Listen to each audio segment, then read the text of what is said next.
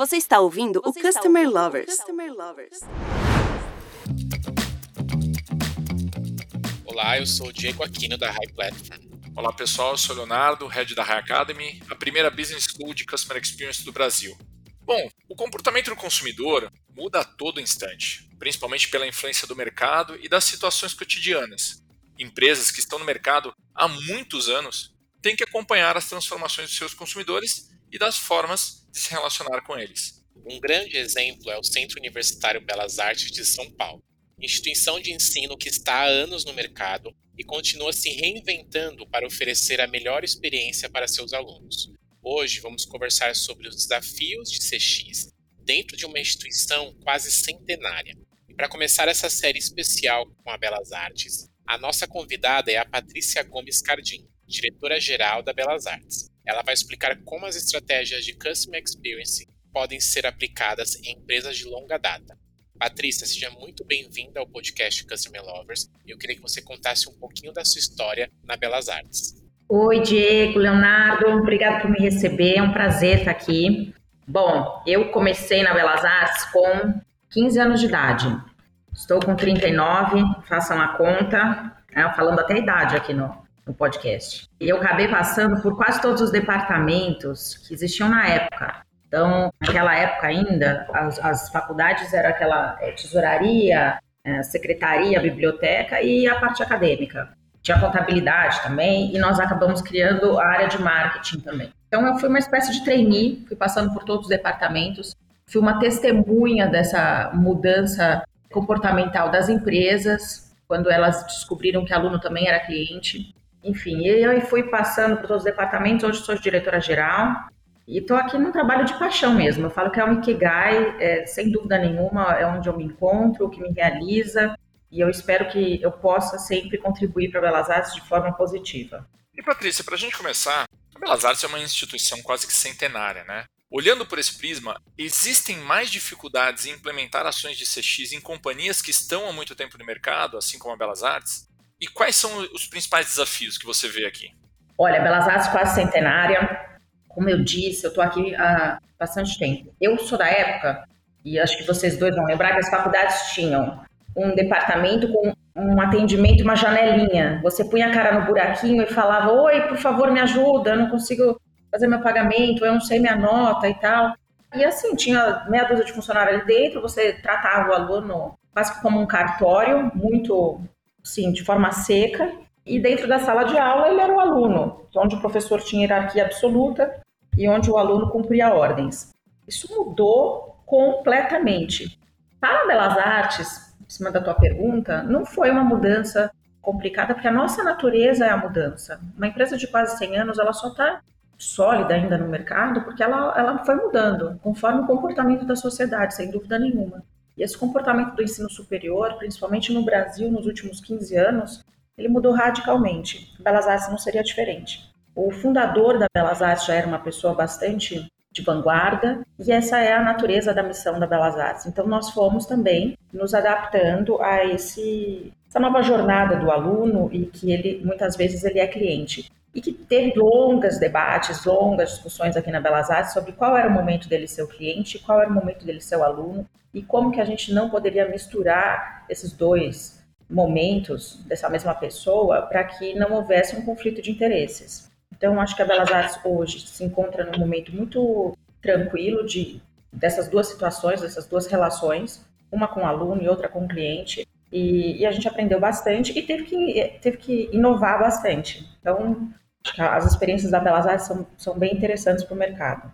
Patrícia, como que é possível mudar o mindset de toda a empresa e fazer com que todos coloquem o cliente, no caso de vocês, os alunos, no centro dos negócios? Bom, a Belas Artes ela só existe porque por conta dos alunos. Os alunos são a natureza do nosso negócio, eles são o core, eles são a alma, eles são o nosso propósito. Então, é, isso sempre foi algo já bem inserido no mindset da empresa, cuidar dos alunos. Nosso, então você tem dois times, né? Quem cuida dos, dos alunos quando eles são alunos é o time acadêmico. Esses precisam ser eternamente capacitados, porque os alunos, sem dúvida nenhuma, também mudam e o mercado muda e eles precisam estar o tempo todo renovando. E o outro é quando ele é o cliente, que você precisa cada vez mais ser mais eficiente no uso de tecnologias, dos instrumentos, esse, e sem, sem perder um diferencial que é muito importante para Belas Artes, que é essa relação humana. Então, mesmo com, com, todos os sistemas, com os departamentos de atendimento aos alunos crescendo, se tornando super tecnológico, a gente sempre tende a, a tratar dos serviços administrativos para o cliente quando ele precisa de um colocar um atestado, quando ele precisa olhar uma nota, de forma que seja bem customizada.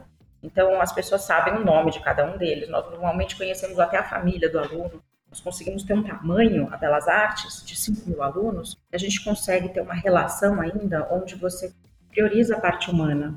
Então, você tem duas, duas relações que precisam ser sempre mantidas e, e regadas. Uma é essa do professor com o aluno, onde ele sempre tem que ter no foco o aprimoramento desse aluno, a carreira dele, como que ele pode intervir para que o, o aluno tenha um, uma formação mais eficiente, e a outra é de como que a gente torna os nossos serviços mais fáceis, mais rápidos, menos burocráticos, acessíveis aos alunos, porque são vários serviços. Fora da sala de aula, eles têm acesso a muitos eventos, a muitas oportunidades, e às vezes essa, a comunicação é complexa, porque são várias por dia. Então, como que a gente torna eficiente essa aproximação com o aluno? Então, uma delas, na acadêmica, é mais profunda, é mais próxima, mais de observação, e a outra é como é que é mais fácil, interativa e, enfim, na mão do aluno mesmo, que esteja ali ao olho do aluno. Patrícia, mudando um pouco de assunto, o comportamento do consumidor muda constantemente, principalmente quando falamos de alunos, né? E a cada ano novas gerações entram na faculdade. Quais estratégias vocês usam para lidar com essas mudanças né, e se adaptar a elas e oferecer uma boa experiência para esses alunos? Olha, a Belas Artes, por natureza, é uma empresa de, que ensina criatividade, ela trabalha a criatividade. A criatividade é um conceito complexo, multifacetado, ele não é fácil de ser entendido nem explicado. Ele não é simplista, e é importante entender que a criatividade é essencial para o progresso tecnológico, cultural e social. Ela promove a capacidade de rearranjar conhecimentos já existentes de forma não linear. Então, é uma forma de se adaptar e resolver problemas, produzindo algo novo, valioso para si ou para a comunidade. E gera pensamento divergente, o que é muito bom. Quando a gente tem isso como natureza da empresa, você vive essa vida de observação e adaptação. Ah, foram várias estratégias ao longo do ano, algumas me marcam, porque ao longo assim, da nossa vida, né? Algumas marcam porque elas são tão é, importantes em termos de, de resultado, e medir resultado no, no, acadêmico é muito difícil. Então, vou tentar dar um exemplo, eu acho que fácil de relacionar com todo mundo. O, os alunos, há uns 10 anos atrás, vieram, eles vieram de um outro mundo dos videogames. E eles começaram a ter muita dificuldade de fazer planta baixa no nosso curso de arquitetura, então, que é a planta bidimensional. Normalmente no primeiro e segundo semestre eles faziam essa planta bidimensional, que é aquela, né, dos riscos, quando você olha o espaço por cima. E aí os professores começaram a entrar em crise e falando todos os dias nesses encontros, nós temos vários encontros e também a sala dos professores e muitas reuniões entre acadêmicos, debatendo essas observações mesmo, que eles sentem dos alunos. E eles falavam assim: esses alunos não conseguem fazer a planta baixa. Eu estou impressionado. Como que eles não conseguem fazer a planta baixa? Não, eu não estou conseguindo fazer esse resultado aqui. Bom, em algum momento, um brilhante professor falou: eu acho que eles preferem o tridimensional. E aí nós trouxemos o que era o conteúdo do quinto semestre para o primeiro, tridimensionalizamos o primeiro semestre e o segundo, porque os alunos vieram do Minecraft, eles vieram de um videogame onde eles já entravam, né? O meu videogame era, era o Mario Bros, ele andava só para a direita. O videogame dessa geração, ele, ele subia, descia, ia para o fundo. Então, para os alunos dessa geração, trabalhar o tridimensional antes da, do bidimensional era muito mais fácil. E aí o resultado que a gente mediu, só que os resultados eles são de ciclos. Cinco anos depois, quando a gente formou essa turma, quando a gente colocou o tridimensional no primeiro semestre, que a gente percebeu assim um salto de qualidade que eles tinham dado nos projetos. Hoje os alunos da Belas Artes, praticamente todos, o curso de arquitetura, quando eles se formam, eles trabalham, o trabalho de conclusão deles tem a, a realidade virtual. Você entra dentro desses espaços num, num ambiente imersivo. Então, essa é uma adaptação no acadêmico que ela é as adaptações no acadêmico elas são longas porque elas, elas dependem desse ciclo para a gente medir resultados, elas são constantes, elas nascem dessas observações, nascem da criatividade, desse conceito complexo, multifacetado, e elas são a nossa eterna busca pela excelência. Dentro do administrativo, é tudo muito mais rápido, os sistemas estão oferecendo, a gente vai medindo, vai fazendo pesquisa com os alunos e a gente vai adaptando. Agora, quando a gente trabalha essa mudança, lidar com as mudanças dentro do acadêmico, para o administrativo fica até mais fácil de digerir e de praticar. Patrícia, a experiência do cliente não está apenas no atendimento, né, em sim toda a jornada do consumidor. Vocês possuem estratégias de CX para as pessoas que estão se matriculando, os calouros, e como que funciona também para aqueles que estão se formando? Diego, sim, nós temos estratégias que contemplam toda a vida acadêmica, inclusive até quando ele já está formado. No vestibular, que é o candidato onde ele inicia a experiência dele, ele tem que responder questões dissertativas baseadas no estudo de caso. Isso é bastante diferente para os vestibulares tradicionais. E também ele tem eh, um espaço aqui onde ele é recebido com, assim, numa sala, num lounge, com snacks, bebidas, um atendimento super personalizado. Quando ele está matriculado, ele é direcionado para um canal exclusivo de calouros, ele tem uma assistência, ele tem um atendimento exclusivo, ele conhece essa pessoa pelo nome, que vai ficar falando com ele por WhatsApp, fazendo toda a jornada de, de matrícula dele, nessa entrada da escola, onde que é a sala dele. Então, assim, esse atendimento feito quase como se fossem atendimentos de corretores daquela carteira, ele tem funcionado muito bem. E depois, para encerrar, quando ele encerra o curso, algo que é muito específico da Belas Artes, nós fazemos um, um evento que se chama BA Creative Collectibles. O Léo já, já conhece bem, participou várias vezes como avaliador, e é um grande evento. Cada aluno tem o seu stand, eles apresentam o seu trabalho de conclusão, o avaliador vem, vários avaliadores, eles acabam apresentando em média 200 vezes por collectibles cada aluno, então o pitch fica muito azeitado. Muitas vezes eles saem com oportunidades de trabalho, de venda do projeto, é muito legal. E eles recebem essa nota e essa carta, às vezes, de recomendação de avaliadores do mercado. Então, essa, essa experiência, ela, ela atravessa aquela notória ponte entre a academia e o mercado, ponte essa muitas vezes não atravessada pela, pelas faculdades, e é onde a Belas Artes adora mostrar o que ela faz de melhor, que é formar criativos com carreiras. Então, isso é, é uma experiência bastante exclusiva da Belas Artes, onde todo o corpo docente está de olho nessas oportunidades, é, amarrando essas pontas. Entendo que seja também uma, não só uma jornada do cliente, mas do aluno, enfim, mas a gente sabe que tem um impacto também no interesse geral desses novos calouros para Belas Artes. Aliás, um processo fantástico de experiência e imersão com universidades, né, o Collectibles. Agora, falando de uma forma mais ampla, Patrícia, em uma época tão digital como essa que estamos vivendo, como vocês conseguem criar essa aproximação e humanização na relação com os alunos? Olha, nós estamos, né, no momento de Covid, pandemia, Belas Artes conhecida internamente até pelos professores, uma faculdade da manualidade, uma faculdade analógica, apesar de sempre ter feito altos investimentos em laboratórios, em softwares e tal nunca foi core da escola digitalizar o ensino. Nós tínhamos algumas poucas disciplinas nesse no, dentro do modelo híbrido, e aí quando teve que fazer a virada pro, da pandemia, a minha grata, foi uma surpresa porque eu, eu, eu conheço a capacidade do time, mas foi maravilhoso perceber assim a dedicação dos professores e não deixar os alunos na mão. Então, em uma semana, literalmente em uma semana, Belas Artes estava é, dentro do ensino remoto, 100%, para atender todos os alunos e não deixar a peteca cair. Nós fizemos isso, obviamente, com muito investimento em tecnologia, em capacitação de professores. Todos os nossos professores, imagina aqueles professores, nós temos quase 100 anos, né? Nós temos vários professores de 30 anos de casa, 40 anos, alguns senhores, professores de arte, então, professores de escultura, e aí como cada um desses professores iam transformar a aula deles no ensino remoto essa digitalização de tudo e essa reconfiguração da aula só foi possível pelas relações humanas. Nós criamos os professores que a gente chamava de professores anjo e eles cuidavam dos outros professores. E os professores foram criando aula por aula em como adaptar de forma mais adequada a linguagem da aula para o aluno no ensino remoto.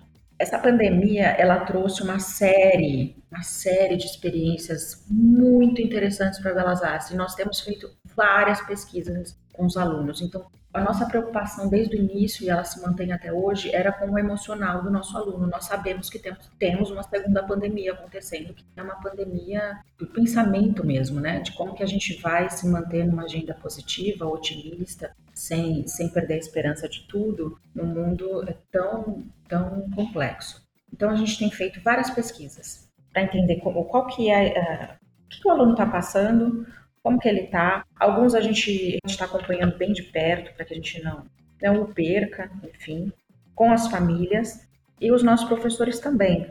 Então, teve vários momentos que a gente pensou o seguinte: não, a gente precisa ter algum ponto de contato com esse aluno, mesmo que seja ele vai passar aqui de máscara e vai entregar o trabalho dele, e nós temos feito isso. Ele entrega o trabalho dele, e ele dá um oi pro técnico e daí ele depois pega o, o, trabalho, o técnico faz a finalização, algum tipo de beneficiamento dentro dos laboratórios, depois o técnico entrega finalizado para ele. Nós temos alguns pontos desses, eles podem continuar usando a biblioteca da escola, por exemplo, eles reservam os livros, a gente deixa eles nesse delivery e eles vêm aqui e buscam os livros. E, e obviamente, nosso grande desafio, e que aí hoje é o que acho que tem nos estimulado muito, é como que no mundo onde o ensino provavelmente vai permanecer híbrido, como que a gente traz a questão da sensorialidade humana para dentro desse ambiente? As plataformas existentes elas são muito eficientes, mas bastante secas, e nós estamos tentando assim aprofundar estudos dessas experiências imersivas acadêmicas e como que a Belas Artes pode oferecer um ensino completamente inovador após o fim dessa pandemia, sem perder o que a gente aprendeu com a pandemia e aproximando ainda mais as nossas relações humanas. Patrícia, uma instituição de ensino tem centenas de alunos. A tecnologia ajuda a lidar com uma demanda tão grande de clientes e se manter conectado e engajado com eles? E quais ferramentas vocês utilizam para cuidar da experiência desses alunos? Ah, sim. A tecnologia ajuda e é absolutamente necessária. Nós usamos sempre da forma mais humanizada possível para que a relação não se torne robotizada. Bom, sobre as ferramentas, além das tecnologias que todos usam, CRM, Moodle, nós criamos várias ferramentas internas. Por exemplo, uma que nós estamos adorando fazer agora é, nós estamos fazendo é uma metodologia que avalia o perfil criativo dos estudantes. Por que a Belas Artes está fazendo isso? Primeiro porque nós entendemos que a criatividade é a grande riqueza do século, então ela tem que ser medida, e é possível dela ser medida, e é possível dela ser aprimorada dentro de cada um de nós. E depois, porque você tem hoje uma prova, que é o PISA, que é uma prova mundial, e ela, ela acaba sendo a referência de como que os países estão em frente à educação básica. E ela, esse ano, fez uma divulgação que nós achamos muito interessante. Ela, além de avaliar matemática, ciências e língua, língua ela adapta para cada país, ela vai avaliar a criatividade. Então, quando você tem uma ferramenta, é um instrumento internacional utilizado mundialmente que analisa se o, o aluno é criativo ou não, a Belas Artes é, entende que a criatividade é protagonista mesmo do momento. Então, o nosso objetivo com essa avaliação é mostrar para o aluno que é uma avaliação com processo que o aluno interfere bastante, ele mesmo fazendo a medição do desempenho dele, a gente quer mostrar para ele que ele pode aprender a aprender sempre. No mundo onde tudo pode acontecer, onde a gente tem que ter habilidade para enfrentar o desconhecido mesmo, essa, essa habilidade de aprender a aprender, de ser criativo, de lidar com dados complexos e tirar soluções disso, ela é a habilidade necessária e é o que a gente espera para os nossos alunos, que eles tenham essa habilidade de, de criar. Tudo pode ser automatizado, né? Mas a criatividade não pode ser substituída por máquina, ferramenta ou plataforma. Talvez esse é o grande ativo de um profissional desse século. Bom, gente, o cenário de instituições de educação são complexos, né? Como a gente percebeu nesse bate-papo. Quando olhamos os desafios de entregar uma experiência fantástica para os alunos. Agora imagina para uma empresa que está se reinventando há quase 100 anos e se mantendo atual e de vanguarda. É assim a Belas Artes. Nesse episódio, conversamos com a Patrícia Cardim, que compartilhou toda a sua experiência com o assunto conosco. Patrícia, muito obrigado por, por essa contribuição com a nossa comunidade. E agora eu passo o microfone para você, para você passar uma mensagem final para os nossos ouvintes. Obrigada, Léo. Obrigada, Diego. prazer falar com vocês. Bom, a minha mensagem é sempre otimista, apesar do, de ser um cenário desafiador, é um cenário instigante e delicioso para quem gosta de criatividade como nós. É, brinco aqui com o time que a nossa maior joia, riqueza é sermos eternos insatisfeitos. Isso nos põe sempre em busca de algo melhor, eterna busca pela excelência. Esse é o nosso espírito, é assim que nós vamos para mais 100 anos e é isso que nós queremos também dos nossos alunos, que eles queiram sempre, sempre melhorar. Melhorar o mundo, melhorar o entorno, melhorar eles mesmos e trazer soluções que sejam boas para toda a comunidade. Muito obrigada. Obrigado, pessoal. Obrigado, Patrícia. Todos que ouviram nosso podcast também. Continuem acompanhando nossos próximos episódios nas plataformas digitais. Até a próxima. Até a próxima, pessoal. Você acabou de ouvir o Customer Lovers, o podcast da High Platform. Dá uma acessada no nosso Insta e se liga no conteúdo que rola por lá.